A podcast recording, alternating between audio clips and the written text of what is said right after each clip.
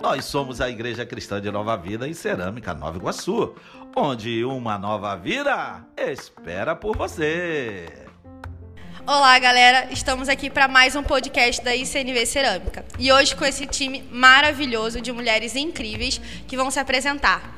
Eu sou Larissa, é, eu sou da mídia, estou aqui na igreja há um ano. Agora as convidadas. Pode começar. Oi, gente, eu sou a Larissa também, Larissa de Mesquita, né? esposa do Leandro, muita gente conhece. É, eu tô aqui na igreja desde que nasci, né? Eu sou cristã de berço, como dizem, e já passei por alguns ministérios aqui, as crianças, adolescentes. Hoje, em especial, eu tô à frente do ministério com moças e está sendo de extremo crescimento isso aí. É isso. Olá, queridos. Eu sou Maria José, sou diaconisa, líder da intercessão dessa igreja. Estou aqui desde o início, desde quando ela foi fundada e nesses dias estamos aí batalhando para ver a vitória do Senhor um crescimento a cada dia. E nesse momento estou aqui participando desse podcast e vai ser benção. Amém.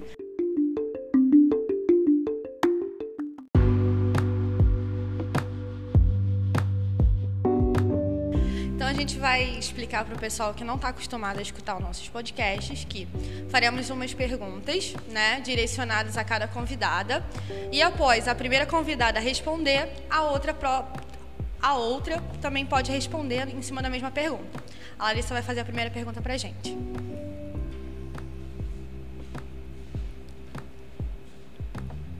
Qual a importância do trabalho com mulheres e moças na igreja?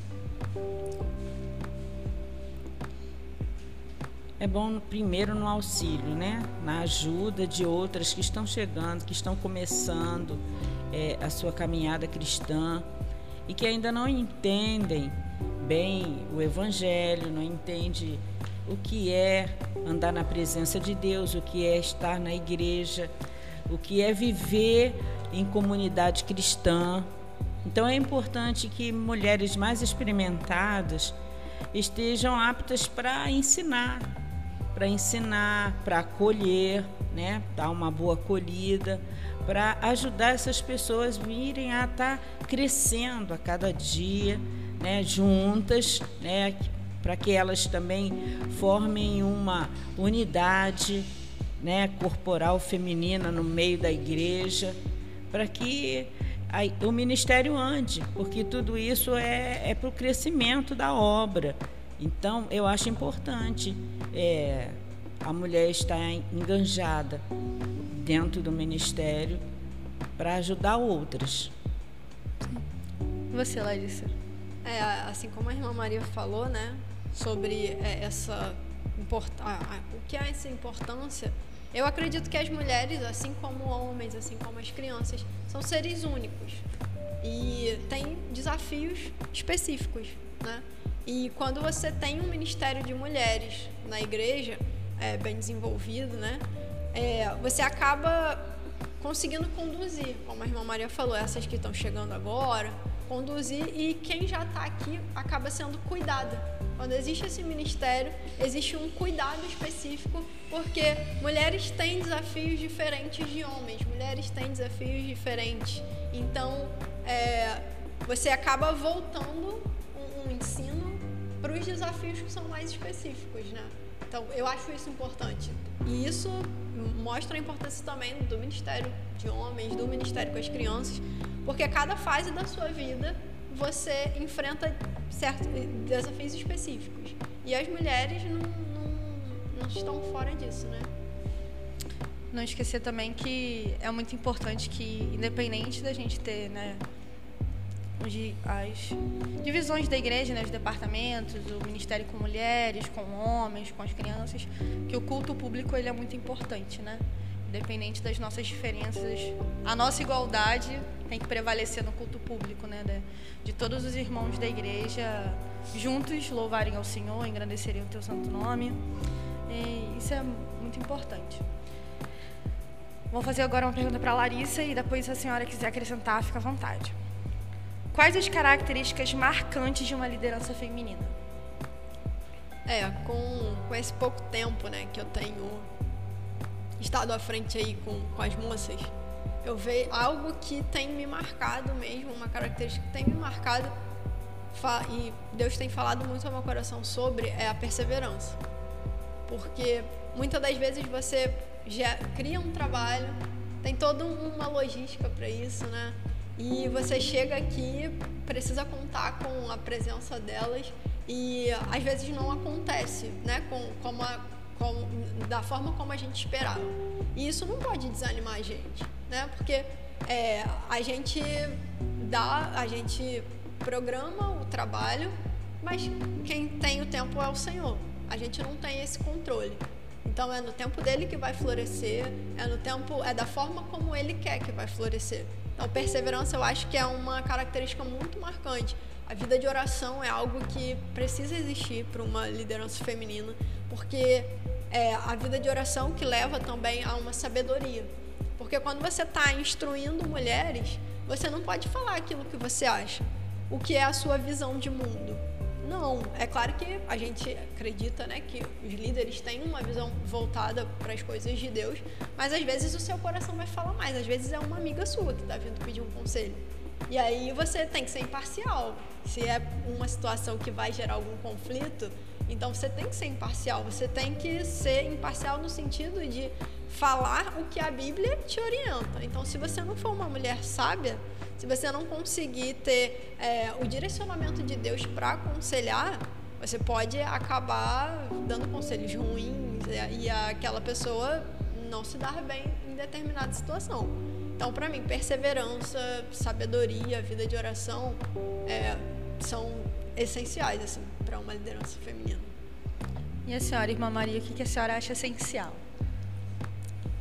A princípio, eu acho que uma mulher que ela está na liderança, ela precisa ter carisma, né? Ela precisa ter um carisma, ela precisa ter uma maneira de, de lidar com as pessoas e ter muito amor, muito carinho, ela ser muito acolhedora para que ela possa, em primeiro lugar, conquistar a confiança daqueles que estão trabalhando ao seu redor, que estão sendo seus liderados. Então você precisa trabalhar dentro de uma conquista de confiança, de carinho, de amor, de, de que você tem uma autoridade, mas você não é autoritária. Entende? Você tem que trabalhar dentro disso aí. E ser uma pessoa que esteja dirigida pelo Espírito.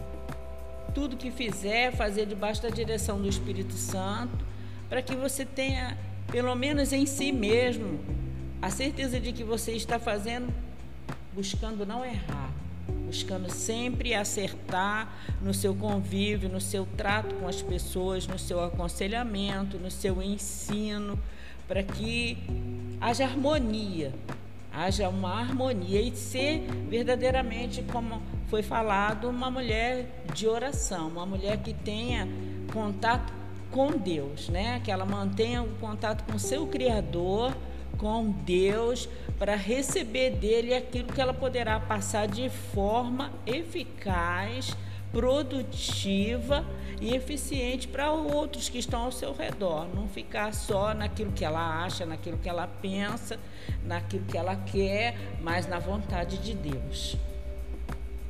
Perfeito, muito obrigada. Então, Maria, é, como você. Como, como o feminismo tem instruído as bases bíblicas das mulheres cristãs? Como o feminismo tem. Como o feminismo tem instruído as bases bíblicas das mulheres cristãs? Feminismo. Com...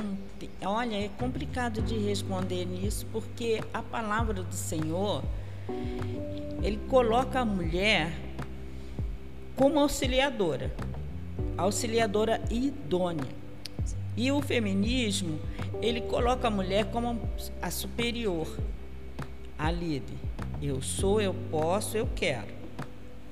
E biblicamente não é assim. Eu ajudo, eu concordo e eu faço aquilo que for preciso para que tudo dê certo. A mulher, o feminismo diante dos olhos de Deus não é como do mundo. O mundo vê de uma forma que a mulher hoje pode todas as coisas, ela pode até ser mesmo presidente, ocupar os melhores carros, os mais altos cargos, ela pode ser engenheira, ela pode ser uma arquiteta legal. Eu acho isso tudo isso muito bom, sem que ela perca a essência de que ela é mulher. Ela pode ter todos esses cargos, ela pode ser presidente, ela pode ser política, mas ela não pode esquecer nunca que ela é mulher. E ela, como mulher, ela foi feita para ser sempre auxiliadora, até mesmo na liderança que ela exercer. Ela é uma auxiliar para que tudo dê certo. Ela está ali para corroborar, para que tudo ao seu redor, dentro daquilo que ela foi colocada, dê certo, porque ela vai estar colaborando para que tudo funcione bem e não para que tudo funcione debaixo daquilo que ela pensa e acha numa visão dela é, absoluta, né? Eu acho o feminismo muito é, absoluto. As pessoas se veem muito absolutas diante daquilo que ela ela se vê como feminista. E, e, essa não é a visão bíblica. A visão bíblica é você é feminina, feminista, mas dentro do que a Bíblia diz. Para que foi criada a mulher? Ela foi criada para ser auxiliadora. Ela, o Senhor a fez para auxiliar o homem, independente de ali no caso de Adão e Eva, homem, mulher, mas colocando macho e fêmea, a fêmea colabora, ajuda, auxilia o macho, os dois se completam. Perfeito, eu vou ler Tito 2 e a Larissa pode acrescentar depois disso também. Semelhantemente, as mulheres mais velhas devem viver de modo digno, não devem ser caluniadoras, nem beber vinho em excesso. Antes, devem ensinar o que é bom, devem instruir as mulheres mais jovens a amar o seu marido e os filhos, a viver com sabedoria e pureza, a trabalhar no lar, a fazer o bem, a ser submissas ao marido.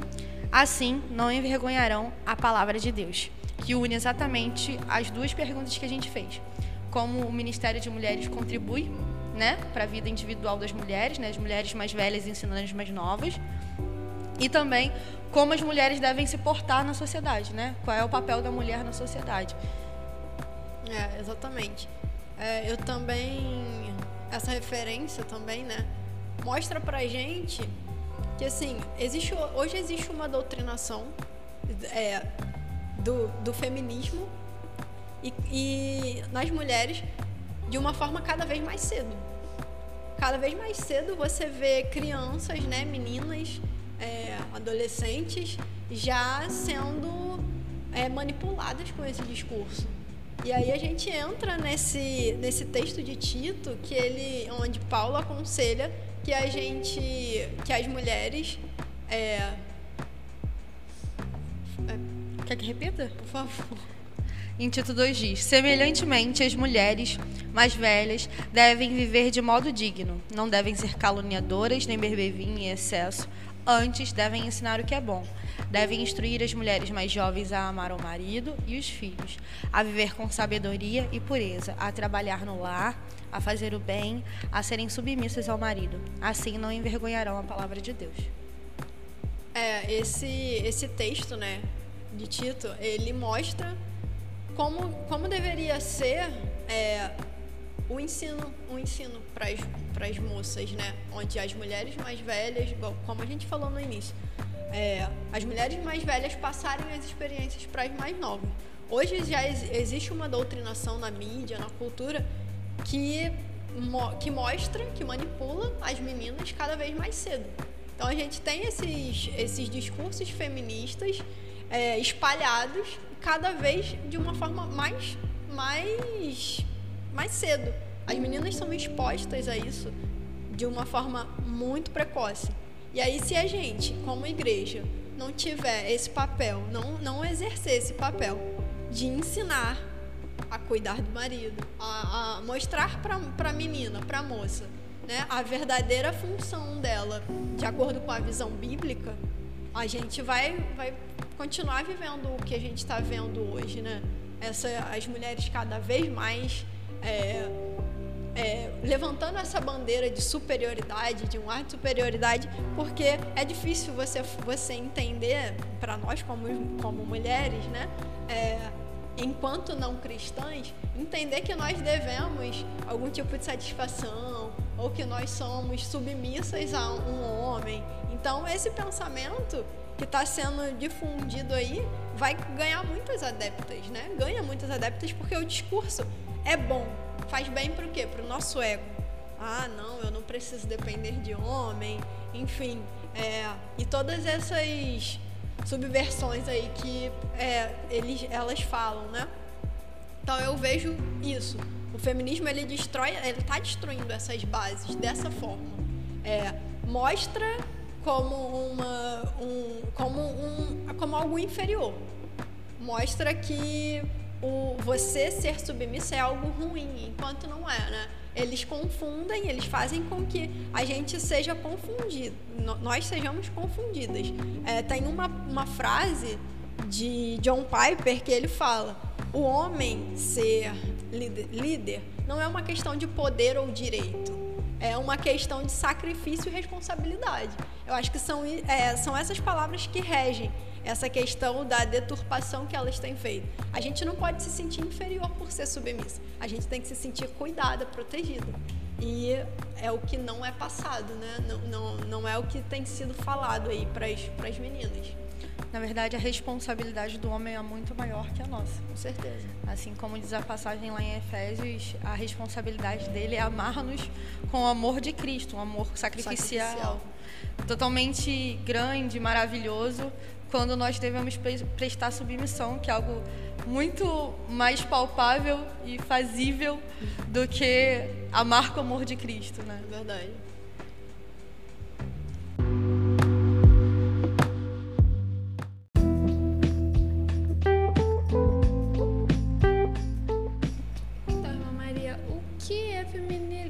Feminilidade bíblica para você? Feminilidade é você não deixar, não perder a referência daquilo que você é.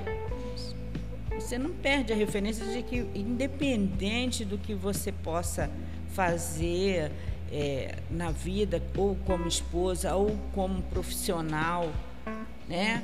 Você não perder aquilo, a sua essência de que você é, a sua, femi, sua feminilidade, seu, o seu lado feminino, você não perder essa referência, que nesse caso aí de feminilidade, nós vemos muitas mulheres perder essa referência, porque elas se colocam muitas das vezes no lugar de homem, como homem.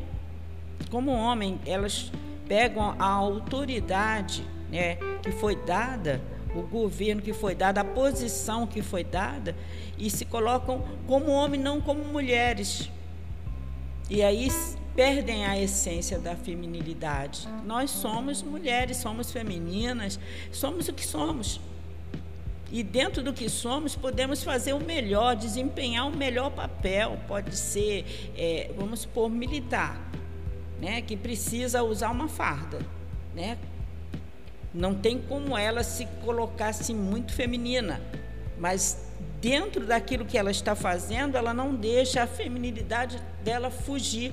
Ela não se tornou um homem, ela é uma militar, mas ela é uma, uma feminina, uma mulher do sexo feminino não vai perder a sua feminilidade em meio aos homens, só porque está ali naquele meio. E muitas das vezes, nesse meio da feminilidade, exagera na colocação feminista e elas perdem a essência feminina e ficam como uma autoridade masculina. Então a gente tem que dosar, né, ter equilíbrio até nesse ponto. Ter equilíbrio para nos colocarmos na situação, no cargo, na posição em que nós estamos, sem perder a nossa essência. E você, Larissa, o que, que você acha que é feminilidade bíblica? É, a feminilidade ela, ela é um conjunto, né, de, de atributos que é, que é específica da mulher, né, feminina, feminina. E quando a gente olha numa cosmovisão bíblica, a gente vê que é uma, uma que a gente precisa desenvolver uma identidade como mulher cristã. A gente usar como molde a Bíblia, as escrituras e ter e desenvolver as nossas características, os nossos atributos para como uma mulher cristã mesmo. Não, a gente não pode resumir, né, a feminilidade lá em Provérbios 31, que fala que a mulher, a mulher a mulher, quer que eu abra? Por favor. A mulher virtuosa. Mulher virtuosa, eu acho que é isso. Cara, ela é incrível, né? É. Ela trabalha, ela cuida da casa, ela cuida do marido, ela manda nas servas. É uma passagem linda. Eu não sei de cabeça toda não, mas eu sei que ela faz várias É, coisas. Provérbios 31. Isso.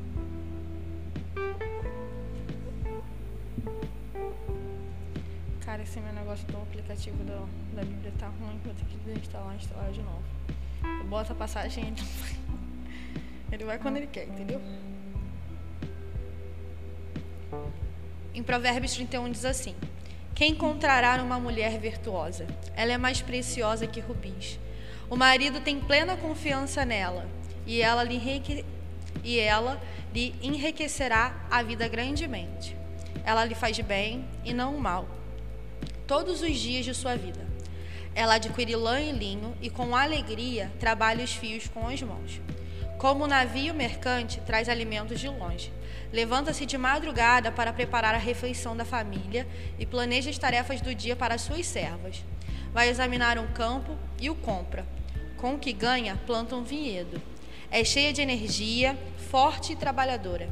Certifica-se de que seus negócios sejam lucrativos. Sua lâmpada permanece acesa à noite. Suas mãos operam o tear e os dedos manejam a, a roca. Estendem a mão para ajudar os pobres e abre os braços para os necessitados. Quando chega o inverno, não se preocupa, pois todos em sua família têm roupas quentes. Faz suas próprias cobertas e usa vestidos de linho fino e tecido vermelho. Seu marido é respeitado na porta da cidade, onde se senta com as demais autoridades. Faz roupas de linho com cintos e faixas para vender aos comerciantes. Veste-se de força e dignidade e ri sem medo do futuro. Quando ela fala, suas palavras são sábias. Quando dá instruções, demonstra bondade. Cuida bem de tudo em sua casa e nunca dá lugar à preguiça. Seus filhos se levantam e a chamam de abençoada. E seu marido elogia: Há muitas mulheres virtuosas neste mundo, mas você supera todas elas. Os encantos são enganosos. Aí não vou terminar não, porque aí não tem nada a ver. Depois os meninos cortam, tá? É, então, em Provérbios, a mulher de Provérbios 31, a gente não pode se limitar só a ela, é um padrão. Não, não creio que Deus exija de nós um padrão, porque ele entende que cada mulher tem a sua singularidade. Mas existe a Bíblia inteira, não só em Provérbios 31, mas várias mulheres da Bíblia que demonstram como deve ser o nosso comportamento. Como deve ser esse conjunto de comportamento, esse conjunto de atributos que caracterizam uma feminilidade bíblica. Né? O que rege esse termo, eu creio que seja exatamente as escrituras. Você ser uma mulher cristã, é, aprendendo com essas mulheres que estão na Bíblia, como é se portar, como é se vestir. Você vê que é, não existe aquele padrão de que a mulher foi feita para apenas para ser a mãe ou ser a, a- aquela mulher do lar. Você vê que em Provérbios 31 ela não era só isso. ela era além disso, né? Você vê que o marido confia, que ela ajuda a enriquecer. Então, nós não podemos criar um estereótipo de que feminilidade bíblica é a mulher que é dona de casa e cuida dos filhos apenas. Nós devemos fazer isso com excelência. Mas também nós, nós, nós não vamos deixar de ser mulher ou não vamos deixar de ter a nossa feminilidade bíblica se a gente executar funções é, como ser profissional em qualquer área, é, sendo pautada nas, nas diretrizes bíblicas. É isso. O, tem, temos que ter como molde a Bíblia. Não só Provérbios 31, mas todas essas mulheres que foram exemplos aí que o Senhor fez questão de deixar registrado aí na, nas escrituras para que a gente tivesse mesmo um manual. A mulher de Provérbios 31, ela é a ampla possibilidade das mulheres, né? Isso. Ela é todas as mulheres que existem no mundo em uma só. É a que trabalha, é a que cuida da casa. Claro que a gente acabou de ler lá em Tito que o papel da mulher é ser submissa ao homem, amar o seu marido e seus filhos. Então, papel das mulheres ter a sua família, né? Ter os seus filhos, ter o seu marido, cuidar bem da sua casa. Não que Tudo bem, amigo?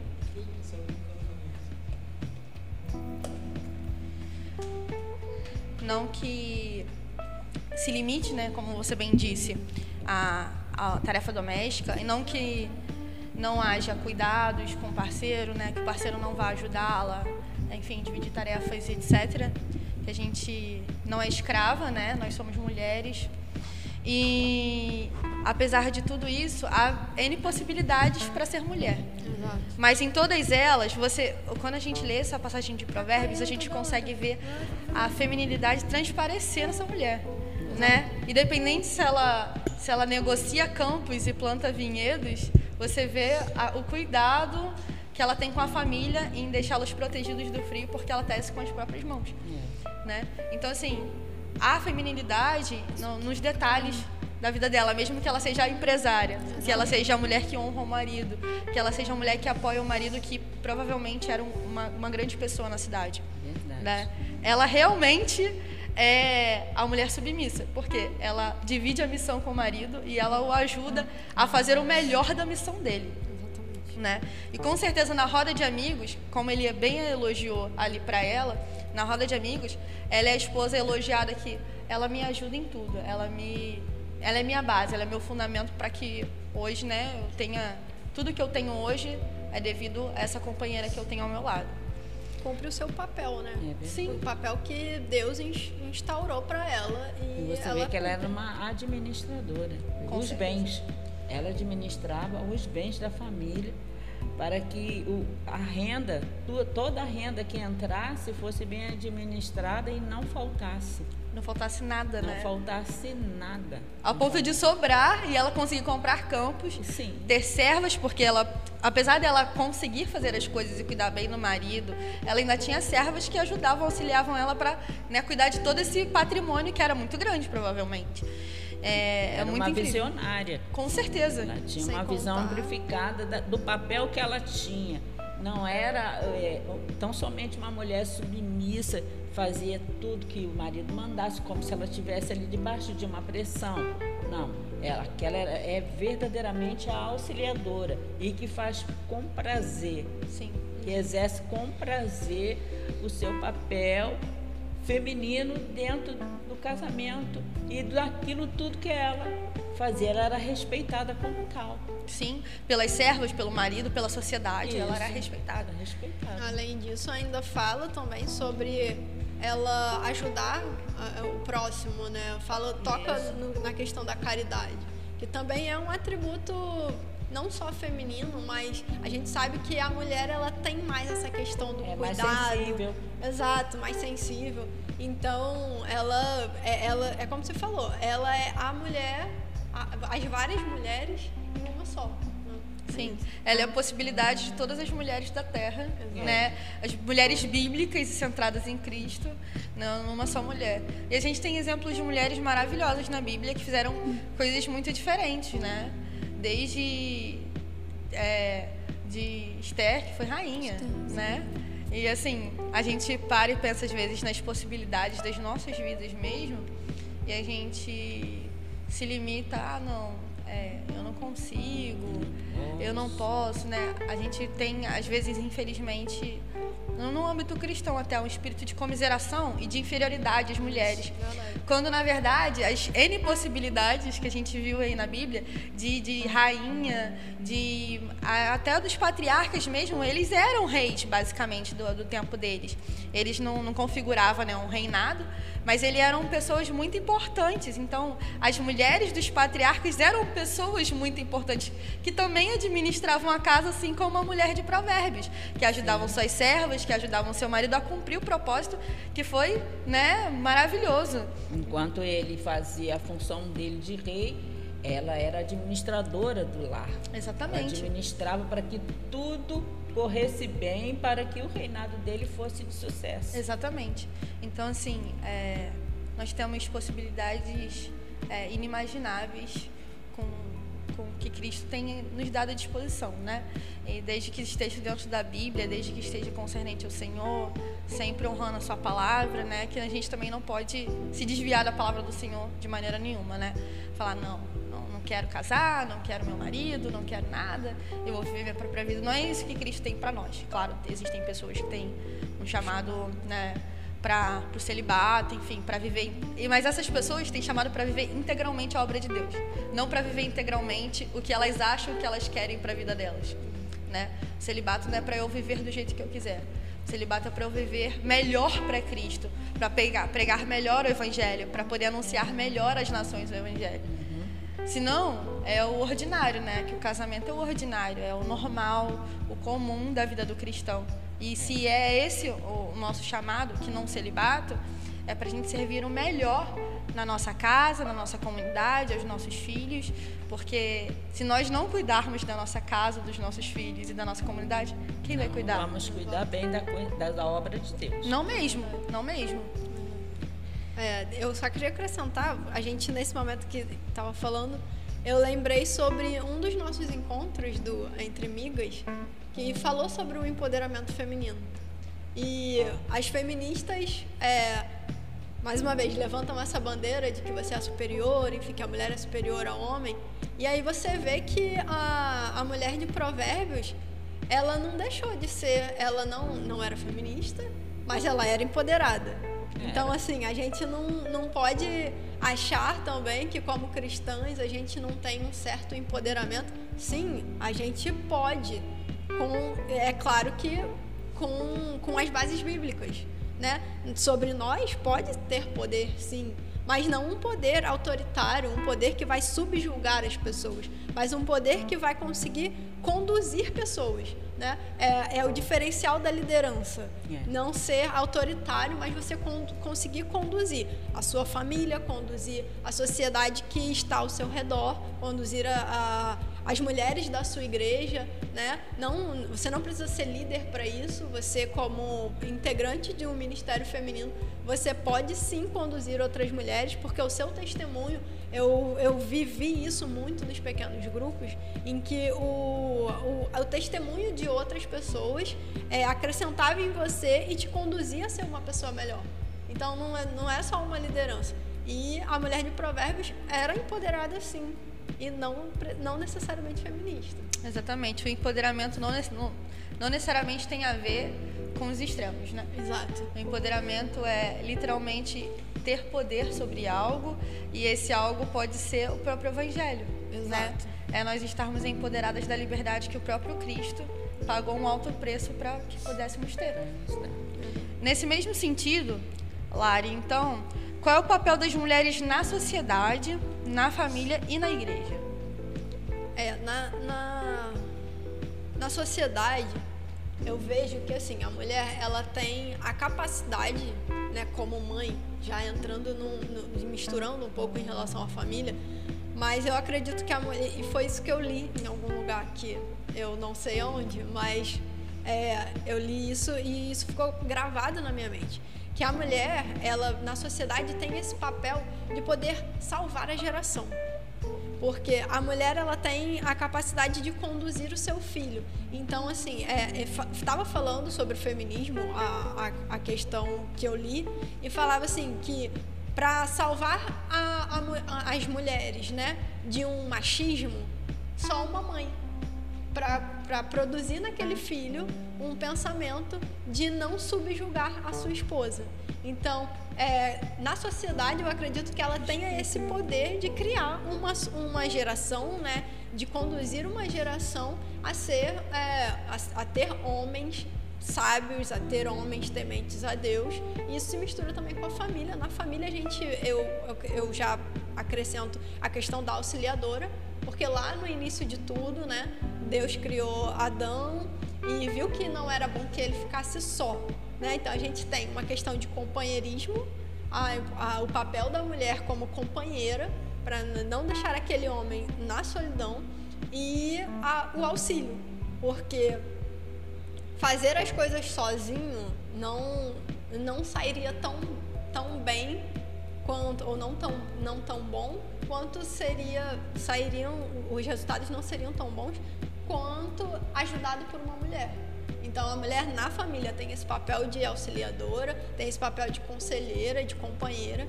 Na igreja a gente tem o serviço, que é, é indiscutível, que a mulher tem se doa né, para esse serviço de uma forma caridosa, de uma forma mais, acredito que até mais mais sensível, né, como já foi falado também sobre esse cuidado que a mulher tem. Então eu, eu vejo como essa divisão. Na sociedade ela tem esse papel de criar uma sociedade melhor, que é um trabalho que ela faz lá na família, sendo conselheira, sendo auxiliadora, e na igreja com esse serviço, sendo aquela mão de. Porque hoje a gente vê muito essa questão de. Ah, é, serviço voluntário, isso não existe mais. Ninguém quer trabalhar de graça mais, né? E aí a mulher, você vê aí a grande maioria do serviço na igreja, que é um serviço voluntário, sendo feito por mulheres. Aquela que cuida das crianças, aquela que cuida do, do, do da tesouraria, enfim, várias funções na igreja em que a mulher consegue, consegue administrar.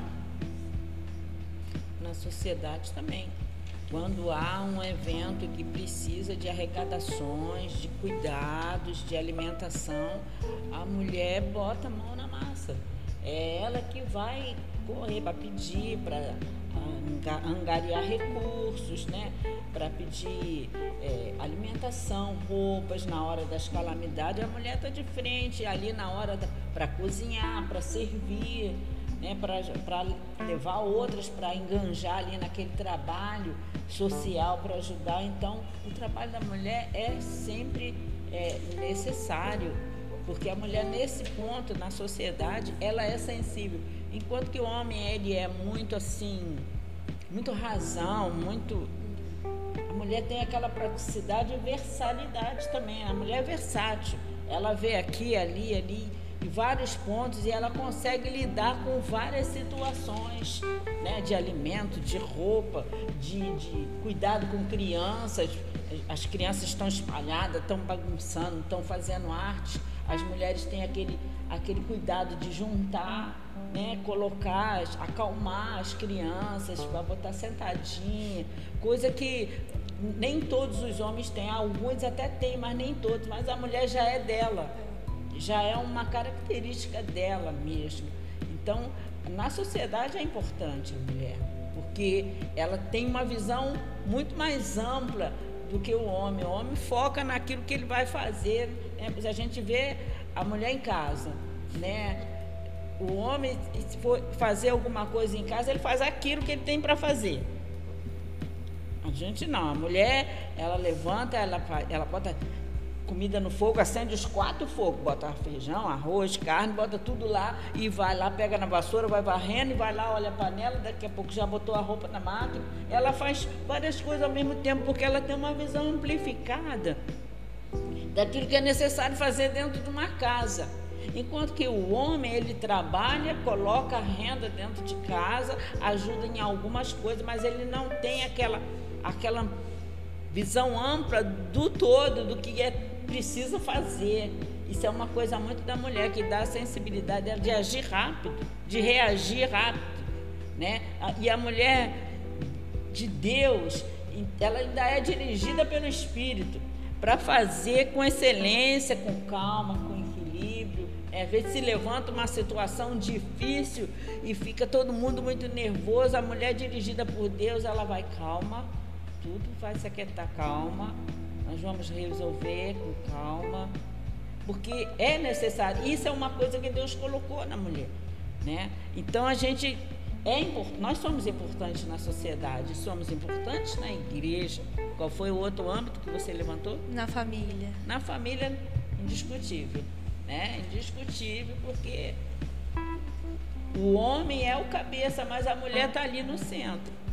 Né? O braço que vai ajudar o homem nas suas necessidades. Ela tanto ela vai ajudar, vai auxiliar o esposo, como ela vai estar também com os filhos, amparando, dirigindo, é, aconselhando, disciplinando, né? Para que a família entre numa harmonia e tudo dê certo.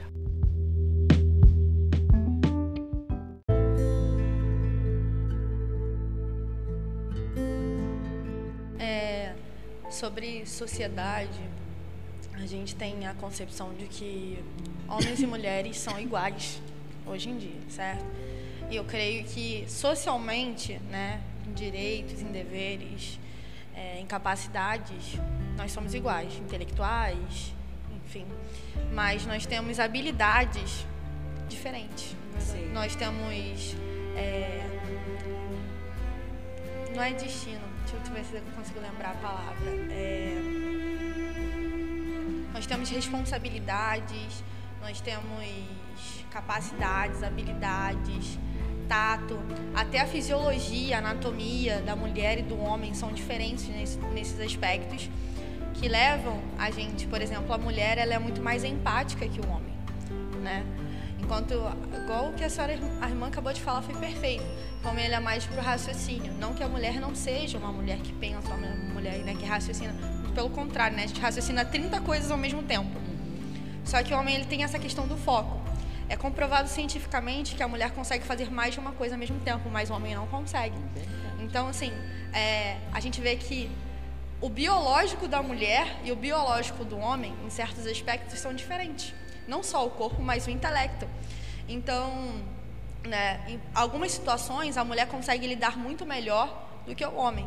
Né? E talvez a gente até tente fazer é, essa troca de papéis e não fique da melhor maneira possível. Às vezes a gente tenta estar em lugares e fazer coisas que os homens fazem, e a mesma coisa o homem com, a, né, com os papéis da mulher, e às vezes não, não encaixam, às vezes não ficam perfeitos, porque talvez tivesse feito por uma mulher, teria sido melhor. Talvez se aquele papel tivesse sido feito por um homem, teria sido feito melhor.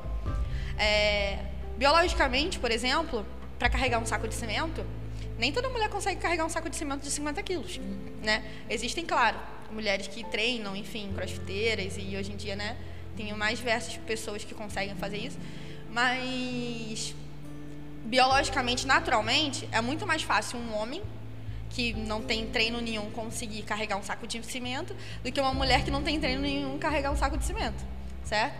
E talvez se eu fosse carregar um saco de cimento, eu até talvez conseguisse, né? Com muito esforço, com muito sacrifício, tentar se colocar em cima do, do ombro, na cabeça, talvez conseguisse carregar um saco de cimento. Mas seria um sacrifício absurdo, né? Porque eu não tenho preparo para isso, enfim. Nem a minha biologia básica requer isso. Mas para um homem seria fácil. E talvez, né? É acalentar uma criança ou numa situação dessa que a senhora falou mesmo, que agora a gente estava tá, passando por esse, nessas chuvas de Petrópolis, enfim, a gente acaba precisando né, de alimentos, enfim, de cuidados. E talvez a mulher à frente de arrecadações, enfim, de cuidado com crianças, né, de algumas coisas mais específicas, é, a mulher sai muito melhor do que um homem. Né? Então, assim, Deus nos deu papéis diferentes para a sociedade. Na sociedade somos iguais, sim, né? em questão de direitos, deveres, intelectos, mas as nossas capacidades são diferentes. Então, a gente também tem que entender que quando a gente for fazer algo, né? Isso, isso é para eu realmente fazer? Ou isso meu marido faria melhor? Isso meu esposo faria melhor? Isso uma outra pessoa faria melhor? Né? Um homem faria melhor? Ou isso uma mulher faria melhor? Então, a gente poder dimensionar para que as coisas sejam feitas cada vez da melhor maneira possível, né? Então, é, socialmente nós temos isso. E na família e na, na igreja, ambos, né, ambas as pessoas são importantes, o homem e a mulher, cada um à sua maneira também. Assim como a gente falou nessa divisão, dentro da igreja também. É, não tem como, é, a gente está falando sobre ministério né, feminino, departamento feminino, não tem como um homem necessariamente entender as dificuldades da mulher. E talvez aconselhar um pastor, aconselhar uma, uma irmã em uma coisa específica sobre mulher, que ele talvez não tenha vivido, porque ele não é uma mulher, né? E às vezes uma irmã, né, uma, uma a própria esposa do pastor, ou uma outra irmã, né, ou uma líder, uma amiga mesmo de dentro da igreja, vai conseguir te aconselhar melhor naquele aspecto, porque ela é mulher e ela passou pelas mesmas dificuldades que você. A maternidade é uma. O homem ele pode até ajudar o máximo que conseguir, né? Com, principalmente nos primeiros dias de vida, enfim, gravidez, ele pode tentar ajudar o máximo, mas ele não passa pelas transformações biológicas, físicas, de emocionais que uma mulher passa, né? Então, só uma outra mulher pode aconselhar sobre isso. Né? Você tem como perguntar para um homem, falar assim, ah, e como foi sua gravidez? Como é que você ficou, né, depois do pós-parto? Ele não vai conseguir te responder isso, porque ele não passa. Biologicamente, Deus não fez os homens para isso. Então, né, as mulheres aconselham umas às outras, as mais velhas e as mais novas, que foi retomando aquele negócio do início, né, que a gente citou, de que cada um vai ajudar a sua maneira, independente, né, do culto público sermos, sermos todos juntos, né, igual seríamos no céu, mas enquanto estamos na terra e temos divisões, né, nós vamos ajudar as irmãs, as irmãs ajudando as irmãs no que elas conseguem e os homens ajudando os homens no, né, né nessas dificuldades particulares da vida. Pergunta? É a seis. É, qual, sua person... qual a sua personagem cristã favorita e por quê? Joquebede. Porque Joquebede foi uma mulher muito guerreira. E ela guerreou muito pela sua família. É, Para salvar a vida de Moisés, ela, ela foi muito guerreira, muito ousada, corajosa para enfrentar aquela situação momentânea naqueles dias, onde os pequeninos estavam sendo mortos. E, e ela teve um, um pensamento muito ousado para salvar o seu filho daquela tragédia que estava acontecendo, que era a morte de todos os meninos do sexo masculino. E ela passou por diversas situações, uma mulher que, que conseguiu é, cumprir o seu papel dentro da escravidão. Na escravidão, uma coisa terrível, que você não tem liberdade para viver, porque você tem que viver aquilo que o seu Senhor coloca ali para você viver. Como você vai é, cuidar de uma família, cuidar de uma casa, cuidar do seu esposo, debaixo de uma escravidão, debaixo da servidão. Foi muito difícil. Né, para ela, mas ela, ela conseguiu vencer, ela conseguiu educar os seus filhos temente a Deus, sem que eles é, perdesse a visão né, do Deus que eles serviam, conseguiu salvar aquele que ia ser o libertador de, de Israel. Ela foi uma mulher extraordinária, no meu ponto de vista. Né? Então, ela é minha personagem favorita. E você, Larissa? É, a Bíblia tem só vários. mulheres ilustres, Só. né? Se eu fosse é, citar. É verdade. Mas, assim, eu acho que numa perspectiva mais pessoal, né? Do que, de, de quem você talvez gostaria de ter a personalidade parecida ou ter atitudes parecidas, ou então se enxerga um pouco nisso, é, eu tenho duas, duas mulheres que se destacam. Ana, no, naquela atitude de entregar o que ela mais queria, o filho, né? Desejou tanto, ansiou tanto por aquilo e foi e foi obediente a Deus de entregar, fez um voto e entregou aquilo que era de mais valioso para ela naquele momento. E outra também que eu tenho um apreço é Lloyd, pela história de geração dela. Ela criou a filha, né? É, passou para a geração da filha o evangelho e a filha passou para a geração do filho, foi Timóteo o Evangelho também E pouco tempo depois, né, ali Timóteo auxiliando Paulo, tem uma carta direcionada para ele. E eu, eu, eu acho muito interessante porque ela me faz lembrar minha mãe, que criou, que gerou algo nobre, né? Que construiu algo nobre que permaneceu mesmo após a sua partida. O que ela construiu em mim, no meu irmão, a gente transfere isso para outra geração e, e, eu acho que ela se destaca, assim, pelo menos no cenário particular da minha vida. É, Lloyd tem esse, até por, por conta do discipulado também. Eu gosto muito dessa questão do discipulado, de conversar, de entender sobre as questões de Deus com outra pessoa, você poder ajudar a luz da Bíblia. Eu acho que isso, isso mexe comigo. Isso é um desejo que eu tenho aí para construir com as moças mesmo, de criar esse, esse hábito do discipulado. Né? E você, Larissa Portela? Minha personagem favorita é Esther, porque eu acho que meio a toda tudo que, que ela passou, né, de ela ficar órfã, é, é criada por um homem, né, e mesmo assim ela continuou é, com sendo uma mulher sábia, ela continuou mesmo depois de criança, sendo criança, ela cresceu sendo uma mulher e, e tendo a sabedoria de se apresentar ao, ao rei, né? Então eu acho que ela, por mais toda impossibilidade que ela tinha, ela se tornar uma rainha e ela ter a sabedoria de até mesmo salvar o povo, né? E para mim Esther é uma mulher como Ana também, mas a Esther ainda continua sendo a personagem preferida. Então, a minha personagem favorita é Maria, irmã de Lázaro. Eu gosto muito da passagem com ela e Marta, e Marta tá lá doidona, arrumando a casa, fazendo várias coisas. Porque, né, Jesus está aqui, então tem que estar tá tudo limpo, tem que estar tá tudo perfeito. E nós somos muito Marta. Eu me vejo muito em Marta, porque eu sou essa pessoa que, tipo assim, Jesus vai vir, então vamos arrumar a casa, então vamos fazer as coisas, a gente vai receber e a gente vai fazer.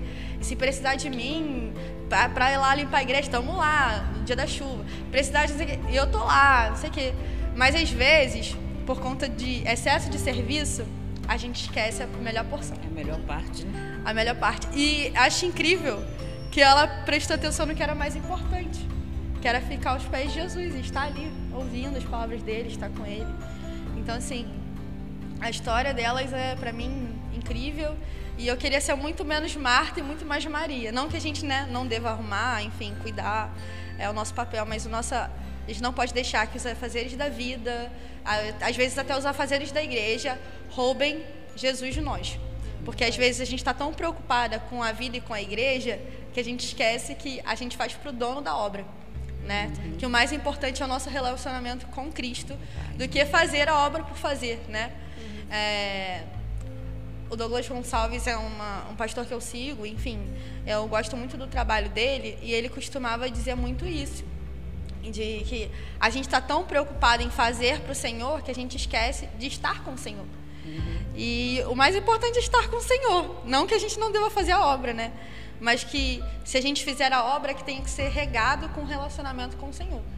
E muitas das vezes a gente precisa abrir mão de certas coisas, tanto na vida particular quanto na vida da igreja, de dizer alguns nãos necessários para que a gente sirva melhor ao Senhor, né? Tem um relacionamento mais profundo com Ele. E aí a gente vai para a última pergunta, né? Que é qual é a importância das mulheres na história bíblica? né? Que dá, pode dar um, um, um, um outro podcast. É, pode dar um, outro podcast só sobre mulheres da Bíblia. É. Mas então, Larissa, qual é a importância das mulheres na história bíblica? É, então, é, Deus usou, né, as mulheres em vários, em vários momentos ali da Bíblia para cumprir os seus, os seus propósitos, né? Lá no início, a gente já vê que o homem sozinho não geraria, não criaria uma geração, né? A importância que foi existir aquela mulher ali para que pudesse existir o crescer e multiplicar, né? Só o homem sozinho ou só dois homens, não seria possível isso. E A importância da mulher na Bíblia ali, você já começa, começa ali com Eva já. E aí vai passando por vários momentos.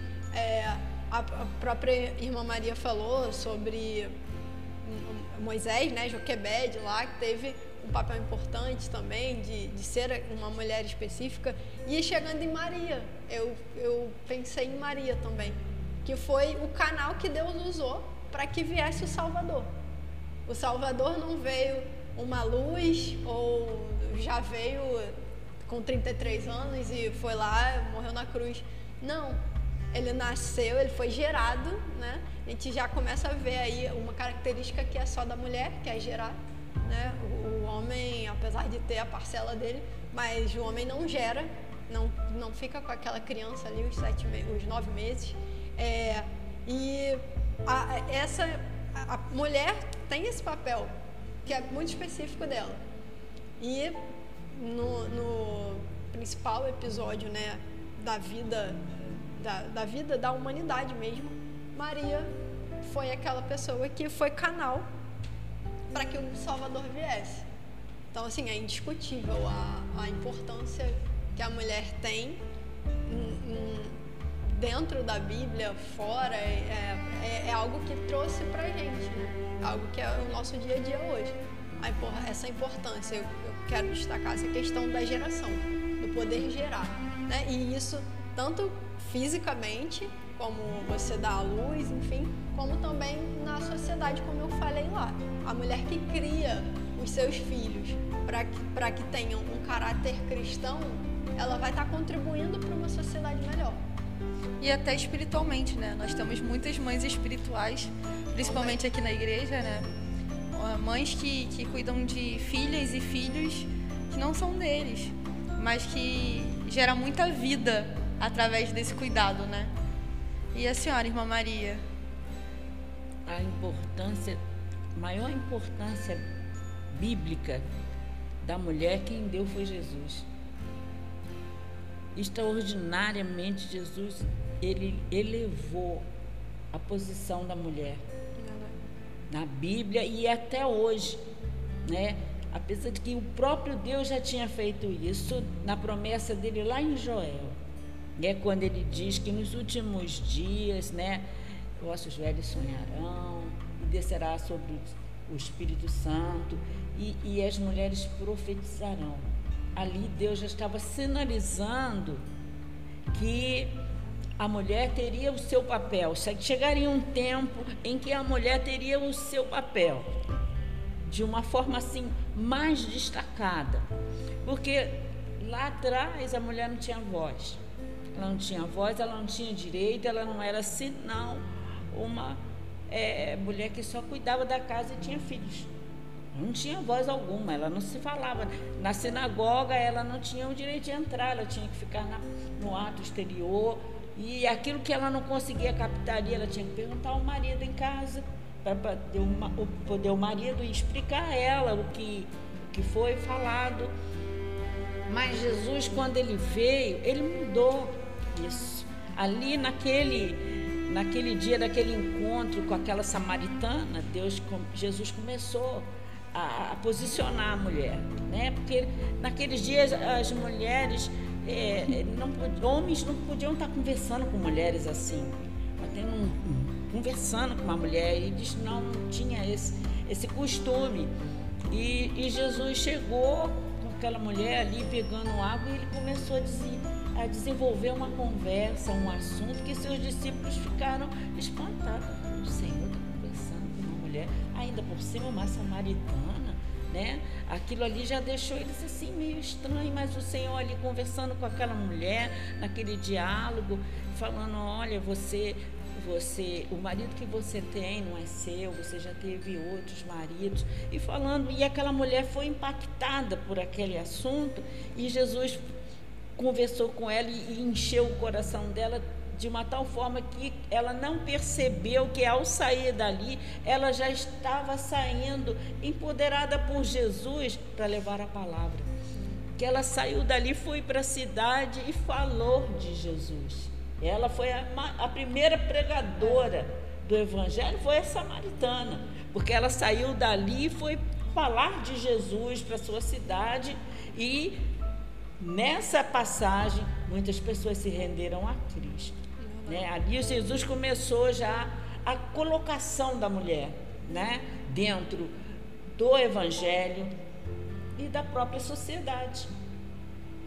E quando ele morreu e ressuscitou, ele fez a mesma coisa que eu acho isso lindo demais. Ele ele ressuscitou e ele podia aparecer para 500 pessoas, mas ele apareceu para uma mulher.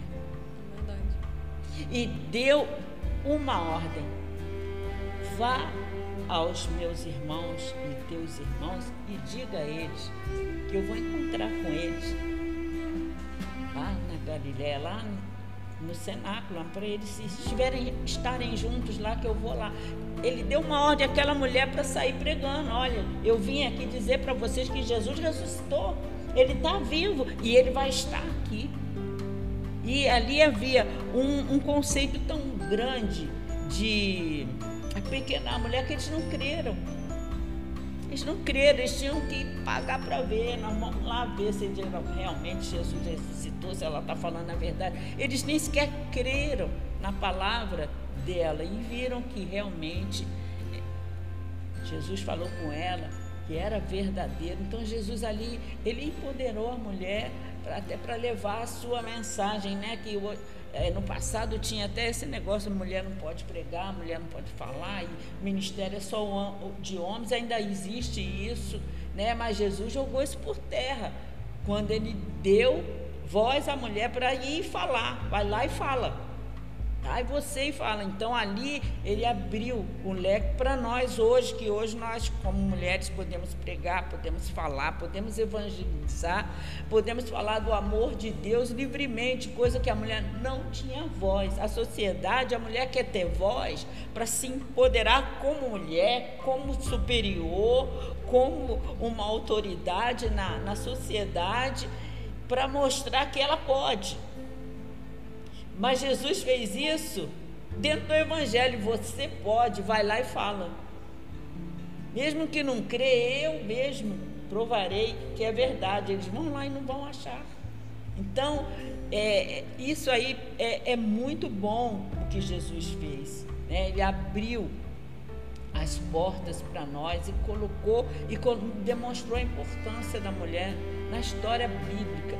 No passado, como nós vimos Débora, Débora foi uma mulher importantíssima. Ela era uma juíza que julgava o povo de Israel debaixo do lado da árvore. Lá ela ficava ali e na hora da peleja, aquele rei se sentiu incapaz de vencer e falou com ela se ela iria. Ele ainda disse a ela: se você não for, não vou. E ela disse: eu vou mas a glória de Deus, mas a honra será minha. Então ali já havia, né, um lugar na mulher, mesmo no passado, em alguns destaques, mas hoje não tem mais destaque. O Senhor deu a todos nós, vossas servas, profetizarão, e não falou nenhuma nem duas, vossas servas profetizarão. E hoje nós temos voz para profetizar, inclusive para estarmos aqui fazendo esse podcast, que seria uma coisa absurda. Mulher sentada numa mesa conversando de coisas referentes à sociedade, à, à, à vida espiritual, à família, isso seria somente dos homens. E hoje nós temos esse empoderamento dado por Deus de poder falar, de poder discutir vários assuntos, de poder falar de coisas, falar da família. Nós não, não falamos só de família e filho, nem só de casa, de problemas de casa. Nós hoje podemos discutir qualquer assunto dentro da sociedade política. Podemos falar de política porque hoje nós temos um conhecimento já maior, nós podemos estudar, coisa que a mulher não tinha direito a estudo, de jeito nenhum. A mulher era totalmente analfabeta e hoje as mulheres estudam, se formam. Né, e podem falar sobre vários assuntos, têm conhecimento. Nós somos pessoas inteligentes, né? temos visão, isso é espetacular e foi Jesus que fez por nós. E também é de grande importância né? É a história da, a, de ter mulheres na Bíblia, porque a gente tem exemplos, né? Porque imagina se não tivesse nada, nada disso na Bíblia, se Deus não tivesse escrito as mulheres ali na Bíblia, elas não tivesse, a gente não soubesse das histórias delas, a gente não ia poder, não ia ter visão do, do mundo espiritual na Bíblia, né? A gente ia ser perdida. O que eu vou fazer? Como eu vou ser uma mulher cristã? Se eu não tenho uma base. E elas, ela, tendo elas na Bíblia, a gente lendo a história delas, a gente a gente é edificada, a gente é mudada, a gente olha como a história de Ana. Pô, ela, ela, ela dedicou o filho dela em troca de Deus, em fazer a vontade de Deus. A gente olha, caramba, será que eu estou fazendo a vontade de Deus? Olha aquilo ali, às vezes, que tem uma coisa tão pouca, a, a, até mesmo é, ao, ao grandioso que é entregar o seu filho, e até mesmo o que foi que Deus fez, né? É, e a gente, às vezes, a coisas minúsculas a gente não abdica e a gente olha e fala: caraca, a história de Ana, como Esté, como outras mulheres, que são mulheres que, que nos faz né, ser melhor, ser pessoas, ser uma mulher virtuosa, né? Como, como a história da mulher de Provérbios. E é isso.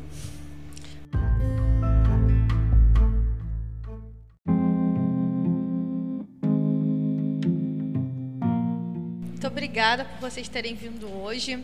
Vocês tiveram uma contribuição maravilhosa. Espero que edifique muito a vida de, de todos que ouvirem, né? De mulheres, de homens. E eu queria que vocês finalizassem, né? Terminassem com a palavra de vocês, o que vocês têm para falar com, com as mulheres, sobre o Ministério de Mulheres e finalizar mesmo. É, o, o Ministério de Mulheres ele não é feito sem as mulheres, né? Primeira coisa a, ser dita é essa. E fica o convite, né? O convite para quem está nos ouvindo, para quem está é, nos assistindo também, a nos ajudar nesse ministério e se ajudar também, porque nós nos nós estamos disponíveis exatamente para ajudar vocês e para sermos também edificados, porque uma, uma questão que eu ouvi também sobre essa semana, que foi a, o processo até a glorificação, que é a santificação. A gente está aqui para ser santificados a cada dia. E nesse processo de santificação, que só, se, só vai ser findado quando nós partimos para a glória, é necessário que nós cresçamos em Deus a cada dia. Que nós venhamos crescer em conhecimento, né? E o Ministério Feminino está aí para isso, para que a gente venha crescer umas com as outras, com as experiências umas das outras, né? E acima de tudo, acima das experiências, com o que a Bíblia quer que nós é, aprendamos, né? O que a Bíblia tem para nos nos tornar mulheres virtuosas, mulheres cristãs, é, cristãs genuínas que têm, que seguem uma visão correta que seguem um padrão de Cristo, que é o que ele instaurou desde o início. Eu quero dizer para as mulheres que nesse ministério de mulheres sempre tem um lugar para você que, que acha que você não pode, que você não consegue, que você não sabe falar, que você não sabe orar você consegue. Você pode. Porque você tem o Espírito Santo dentro de você e ele nos capacita. O Espírito Santo de Deus, ele capacita-nos a falar, ele nos desinibe, ele nos dá ousadia, intrepidez para falar. O que ele diz é: abre a boca que eu encherei de palavras. Então você só tem que se lançar. Não quer dizer que todas serão líderes, mas todas podem participar, todas podem colaborar, todas podem ser úteis, não ficar só anulada em ser assistentes, mas participantes da obra do Senhor, fazendo com alegria e que todas nós juntas, trabalhando na obra do Senhor, podemos fazer um trabalho glorioso para o Senhor. E enquanto isso, o Senhor vai nos levantando, nos santificando e nos preparando para aquele grande dia. Nós vamos chegar lá na glória e vamos chegar mulheres, mulheres de Deus. Não vamos chegar anjinhos, vamos chegar mulheres diante do nosso Salvador para louvá-lo e adorá-lo, glorificá-lo como ele nos fez. Ele não vai mudar o nosso sexo, porque vamos receber um corpo glorificado. Nós vamos receber um corpo glorificado feminino.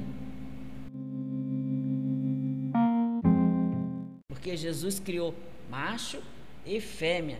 No céu vai ter macho e fêmea em corpos glorificados, santos, para viver e servir a Deus, louvando e adorando por toda a eternidade.